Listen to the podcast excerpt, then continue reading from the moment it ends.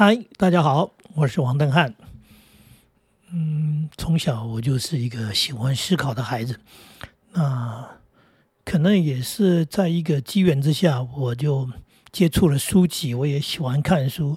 那看书就看更多更多的书，看更多更多的书，你脑袋里面好像就有了更多的东西啊！因为有这些资讯进来，然后有一些不同的想法，不同的人家的对，因为你从书上看到很多不同的东西之后，你就产生了不同的想法，开始在那边酝酿，然后就开始了一个不同的个性吧哈！我不是喜欢质疑，而是我我没那么顺从，我一直没那么顺从。嗯，举个例子说吧。嗯，我们那个以前老师教，就是老师都这么教，走路要靠右边啊，车子靠右边，人走路靠右边，反正你就是靠右就对了。所以呢，无论如何，那就是你就是要靠右。为什么？没有为什么，老师讲的，哎，老师讲的，他学校规定的，走路靠右边。他们的说法也非常简单，你们这边靠右边，那边靠右边，这样就不会相撞了。嗯听起来好像也很有道理哈。可事实上，有时候路很宽嘛，哎。不行，你还是要靠右边走。有时候这更奇妙的，那时候我们已经年纪不小了，在四川里面读书，应该是高中的年龄了。那到那边有时候晚上放假嘛，出去街上走走逛逛的时候，同学就说靠右边啊，靠右边蛮合理的，出去本来就靠的右边。后来呢，后来你就要靠右边，靠右边，靠右边，那你就有时候就会觉得一件很奇怪的事情，说。你要去的地方明明在左边，那你从左边就到了。结果呢，你要先靠右边，然后过过马路，然后再靠右边，再过马路，然后你就绕了一圈到那边去。那理由就是说，呃，规定大家都要靠右边。那我觉得这个东西让我不大能够接受，所以有时候我就走我的路。同学就是说：“你为什么不靠右边走呢？”我说没有为什么，我靠这边。第一个，我有长眼睛，我也没跟对面的人相撞。呃，因为路够宽。那再来一件事情，对啊，速度可以自己控制，前面有人你可以让，对不对？那该怎么走怎么走。总而言之，顺顺利利走到应该是一个正常的事情。后来后来，当然这些年已经改了，叫做行人靠边走，甚至还教导你说你要靠左边走。哎，怎么变成靠左边走了？他说因为。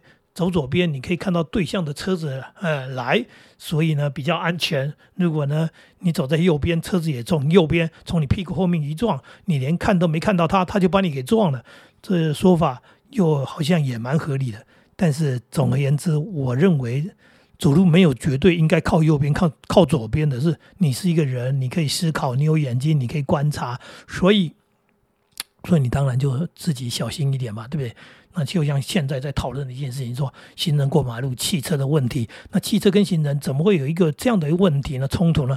那开车人都知道，那就是因为呢，如果都是直行的，那家大家都是同时绿灯同时过去，同时红灯同时停下来。但是现在的问题在于，哎，这边绿灯的车子它不是要直行，它是要右转或者它是要左转，那就会跟正在绿灯直行的行人产生了一个所谓的路线上的冲突。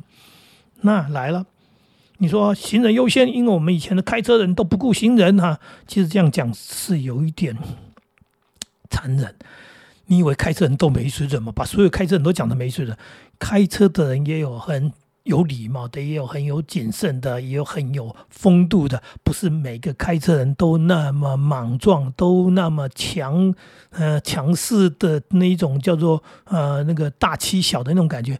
讲的一副开车的人是没品德、没水准的样子。那事实上，当然有些人他是忽略了，或者他是急躁了，或者是刚刚讲的，他是属于那种比较野蛮一点的人。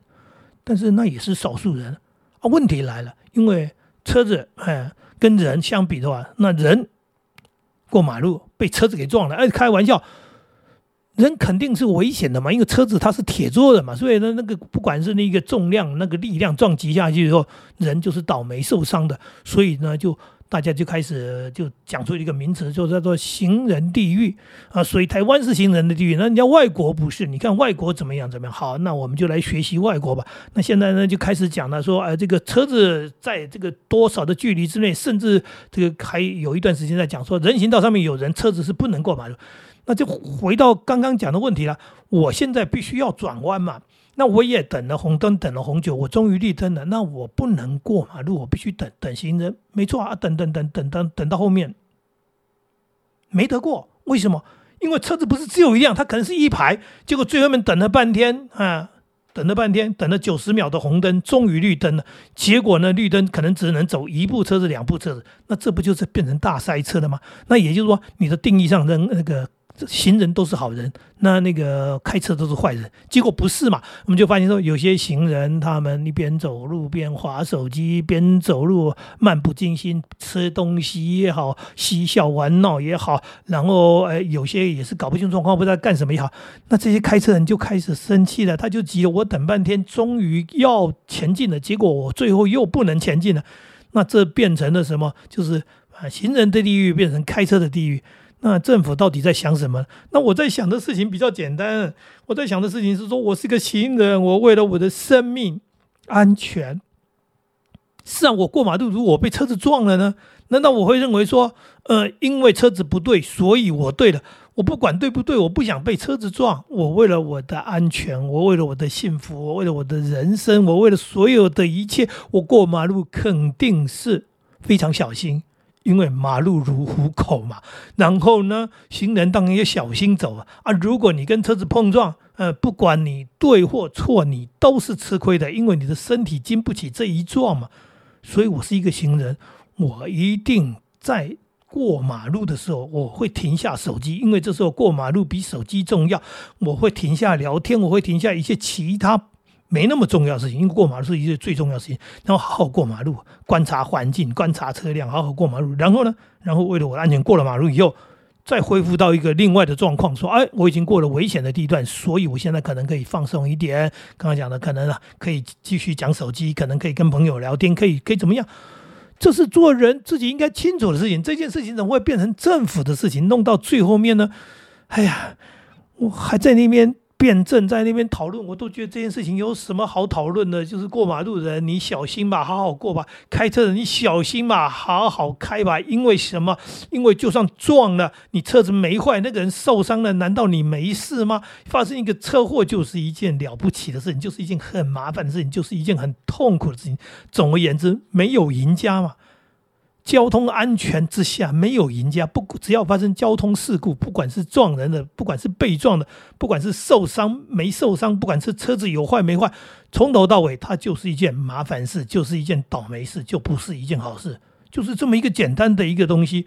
所以我们的思考，我们的逻辑，我们我们那么人家说什么，我们就跟着人家说什么，真是有大脑吗？这是没大脑，政府没大脑，因为政府机构常常是这样，因为他们为了选举或者为了说叫做选票，他们只要有一个风向一动，看到人家在谈论什么，说哦，最近就。在新闻啊，网络都在讨论所谓的行人地狱，呃，政府马上哦认为这件事情太严重了，所以呢，为了选票，为了大家这个很不开心，哎，我们为了要让大家呃觉得政府是有做事情的，所以我们就来定一个什么样怎么样，那弄到后面就变成汽车地狱，那弄到这也不对，那也不对，哎呀，父子骑驴，呃，不是父子骑驴，是政府是只驴，从头到尾呢就是驴透了，就是。处理事情就是这么一个可笑的一种方式，啊，一下偏东边，一下偏西边，然后就看风向往哪边吹，吹来吹去呢，搞得政府自己里外不是人。可是我又回到我自己身上，我不用政府管这件事情，因为这是我有关于我生命、我财产、我自己重要事情，所以我在开车也好，我在走路也好，我只要经过了这些地方，牵涉到跟别人的相关性，也就是小心谨慎，都是为了自己好。这不是一个最简单的逻辑吗？所以，其实这个社会最可怕的是什么？就是不思考，就是一些从众的行为，就是啊，好多好多人都这样，那为什么这样还不知道？为什么这样？反正大家都这样，像这样的一种从众型的一种行为，从众式的一种思考，常常就是人不会成长、不会进步的原因。刚刚讲的是一个车子事情，其实你看社会上不都是这样吗？你你你为什么去买名牌包？因为大家在买买名牌包，有钱就要买包，就是这样的。那买的包做什么用？呃，不知道做什么用。有的人呢，出门还背着说炫耀炫耀；有的呢，还买的就放在衣橱里。嗯，那你买它干什么呢？呃有钱啊，好吧，那你有钱去做你喜欢做的事情，我也接受。有些人还没钱去做这种事情，那不是愚蠢透了吗？你该用在更重要的地方的地方没钱，然后你要去做这些呃别人在做你就跟着在做的事情，所以不加思索的，只是跟着别人的在做的事情，其实基本上他。整个行为就是愚蠢的，因为适合别人的事情不见得适合你嘛。然后别人这么做。哎，对错我们也不清楚，然后你就跟着做，然后刚刚讲的，他可能适合他，他不适合你，他可能根本这件事情就是错了，大家都在做一件愚蠢的行为。我记得，记得我在小时候就看过，说在欧洲有一种老鼠叫做旅鼠，旅行的旅，然后他们呢在每一年有一次重大的迁徙活动，然后呢就是成千上万，是千千万万呐，不是一只两只啊，然后就不断的前进，像旅行一样，所以叫旅鼠，然后就前进前进，一直走一直走走走走走走，然后走到。了悬崖边到了海边，然后就通通前面的走，后面的跟着走，全部跳海自杀。然后他们说这种行为完全不能理解，因为明明就是一个死亡之旅，为什么前面的走都已经死了，往下面跳下去死了，后面人跟着走呢？科学家说无法理解，研究了半天，不知道为什么。那如果从我的角度看，应该是繁衍过度，呃，这是一个生态平衡的一种方式吧，啊，呃，可能可以让这种老鼠它它的这个平衡一下，不然它们的量太多了，呃，但我这是讲的这一段算是笑话吗？我也不知道，人类是不是也是同样的，必须干一些愚蠢的事事情，然后让这些集体的愚蠢行为，然后可以减少所谓的这个社会上，呃，整个世界上的所谓生态压力啊，对不对？为什么这么多人不思考呢？可是我们就会发现，受了教育也好，没受教育啊，没受教育的盲从很明显。可是受了教育仍然也是如此。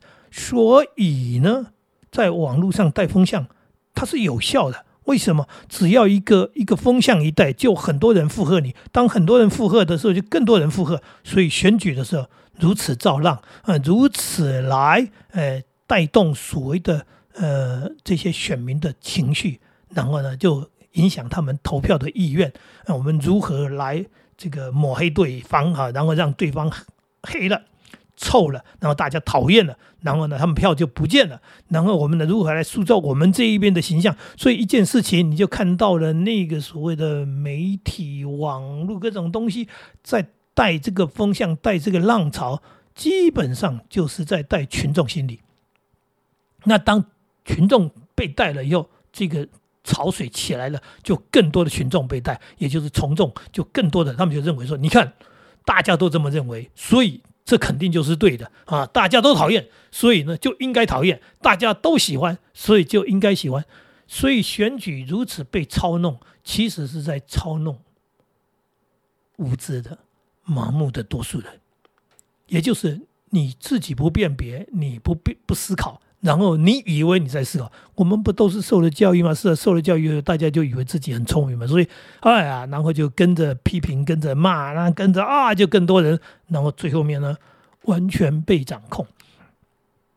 我们必须承认，金字塔，金字塔顶端，嗯，比较少，底座是多的，没错。整个社会就是一个金字塔的一个形状。那越是从众的，越是多数的。你不要以为你们的力量大哈，那越是从众，基本上就是越是底层的，也就是越是不思考的，越是被踩在底下的人。这是我我的见解。也就是说，呃，如果我们自己能够做一些独立思考、独立判断，什么事情哎真的是对的，什么事情是不对的，或者是说什么事情根本是我们还搞不清楚的，那搞不清楚呢，也很简单啊，保持一个。立场就是我不参与，因为我搞不清楚嘛。所以呢，既然我搞不清楚，右边我也不，左边我也不，也就是我不选边站，因为我根本弄不清楚是非对错的情况之下，我宁可保持观察，保持一个这样的一个心态，这样的一个立场，也就是我不跟你们和在一起。甚至讲的实在一点，最后我还是搞不清楚。